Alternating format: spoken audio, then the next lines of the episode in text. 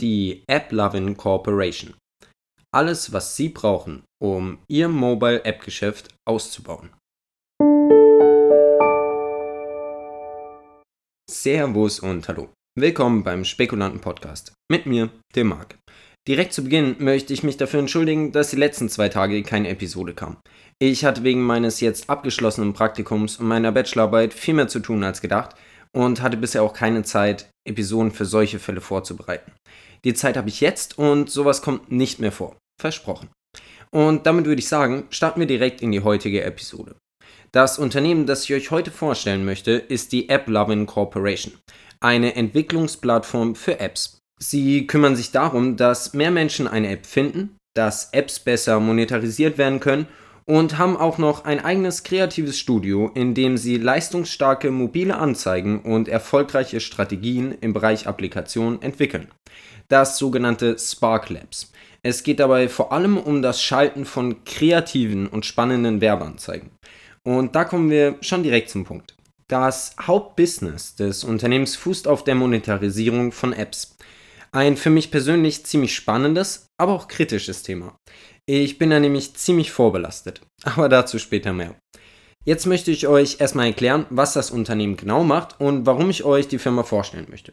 Zum einen dürfte jedem klar sein, was Apps mittlerweile für eine wichtige Rolle in unserem, ja, leider auch alltäglichen Leben spielen.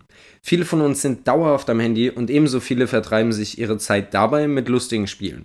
Und AppLovin bietet dabei fortschrittliche Tools für Entwickler mobiler Apps, um ihr Geschäft durch die Automatisierungen und Optimierungen des Marketings sowie der Monetarisierung auszubauen.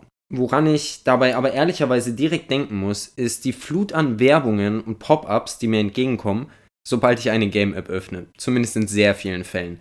Denn es ist heutzutage ja völlig normal, dass in Handygames und dergleichen Geld gesteckt wird. Die Plattform von AppLovin bietet dafür die Softwarelösung App Discovery, die dafür verantwortlich ist, das Game an den Mann zu bringen, und Max, die dafür verantwortlich ist, dass den Menschen das Geld aus den Taschen gezogen wird, wenn ich das so sagen darf. Aber ihr seht schon, in welche Richtung das ungefähr gehen wird. Seit der Gründung hat AppLovin mehr als 6 Milliarden App-Installationen für Entwickler mobiler Apps ermöglicht. Außerdem bestehen AppLovins Apps aus einem weltweit diversifizierten Portfolio von über 200 Free-to-Play-Mobilspielen in über fünf Genres. Diese werden von zwölf Studios betrieben, darunter auch Studios, die das Unternehmen selbst besitzt, sogenannte Owned Studios. Darüber hinaus besitzt das Unternehmen aber auch eine Vielzahl an Partnerstudios. Diese alle zu erwähnen, würde wohl etwas den Rahmen sprengen. AppLovins Umsatz konnte dabei von 2016 bis 2020 ein jährliches Wachstum von durchschnittlich ca. 76% verzeichnen. Ziemlich beachtlich, wie ich finde. Dabei konnte das Unternehmen 2019 einen Nettogewinn von 119 Millionen US-Dollar einheimsen. Allerdings lässt sich für letztes Jahr auch ein großer Rückgang im Wachstum erkennen, was durchaus ein Grund für ihren Börsengang sein könnte. Falls ihr mehr über die genauen Zahlen wissen möchtet, schaut am besten einfach bei unserem Artikel vorbei. Wie immer. Ich würde aber gerne noch ein paar Worte zum Management verlieren. Die Ablovin Corporation wird vom Mitbegründer, CEO und Vorstandsvorsitzenden Adam Furugi geleitet. Davor war er auch schon Mitbegründer zwei weiterer Technologieunternehmen, Media Incorporate und Social Hour Incorporate. Ergo ein ziemlich ambitionierter Mann. Dazu kommen CFO Harold Chen, der auch im Verwaltungsrat von GoDaddy sitzt, CMO Katie Johnson, die zuvor bei Play First Incorporate geschafft hat, und zu guter Letzt CTO Vasily Basil Shikin, der bei Keynote Systems gearbeitet hat. Ein ziemlich bunt durchgemischtes, aber durchaus spannendes Team. Ich persönlich finde Managements wie diese ja fast interessanter als ein typisches Board oder Management, bei dem alle die gleichen Erfahrungen in der gleichen Industrie gesammelt haben. Wir merken uns also, AppLovin kümmert sich um die Vermarktung und Monetarisierung von vorwiegend Gaming-Apps. Das Ganze über eine ziemlich kreative und moderne Art und Weise. Und bisher scheint ihr Konzept auch aufzugehen. Kommen wir jetzt aber mal zu den Details für den Börsengang. Darum sind wir ja eigentlich hier. da ist aber noch eine Menge unklar. Zum Zeitpunkt dieser Aufnahme kann ich euch leider nichts über den Ausgabepreis oder die Anzahl der Aktien sagen, da das im S1-File bisher nicht erwähnt wurde. Was ich sagen kann, das Unternehmen plant unter dem Ticker APP an der Nasdaq gelistet zu werden. Ein ziemlich passendes Symbol, wie ich finde. Mal sehen, ob das reicht.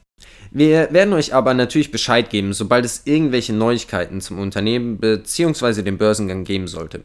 Folgt uns dazu einfach auf Social Media. Ihr kennt das Prozedere ja. Jetzt möchte ich euch aber erzählen, warum ich Firmen wie Ablovin persönlich sehr kritisch sehe.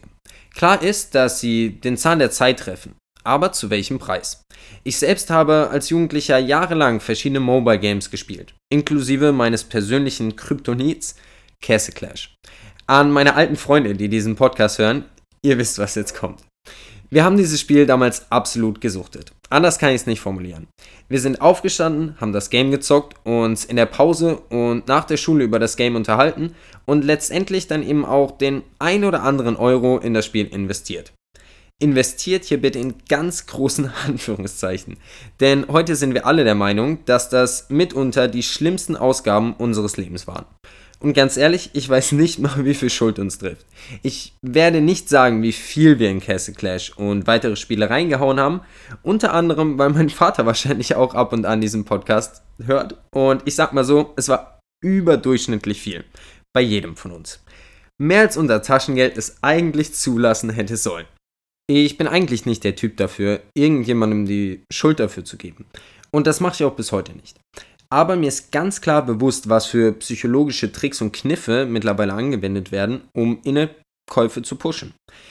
In so gut wie jedem Spiel kann man sich zusätzlich noch etwas kaufen. Keine wirklich gute Entwicklung, wie ich finde. Ich bin also der Meinung, dass solche Firmen wie AppLovin schon dafür sorgen, dass psychische Tricks dazu ausgenutzt werden, um teilweise auch Kinder zum Kauf in einer App anzuregen.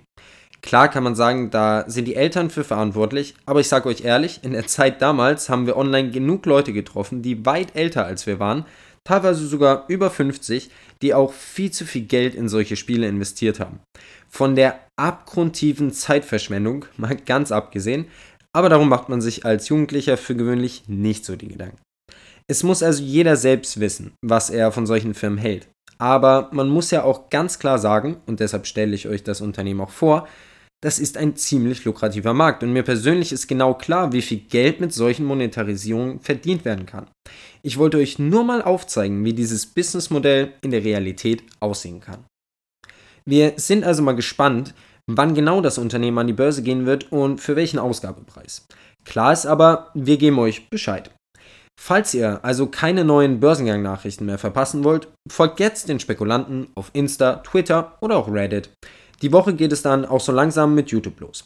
Ich werde mich da mal ein bisschen rumprobieren. Das gilt übrigens auch für diesen Podcast. Ihr werdet ja bestimmt schon gemerkt haben, dass sich die Struktur immer etwas verändert und in einigen Tagen soll da auch noch mal was passieren. Also seid gespannt. und damit soll es das für heute auch schon wieder gewesen sein. Ich hoffe, es hat euch gefallen und danke euch vielmals fürs Zuhören. Ich hoffe, wir hören uns bald wieder.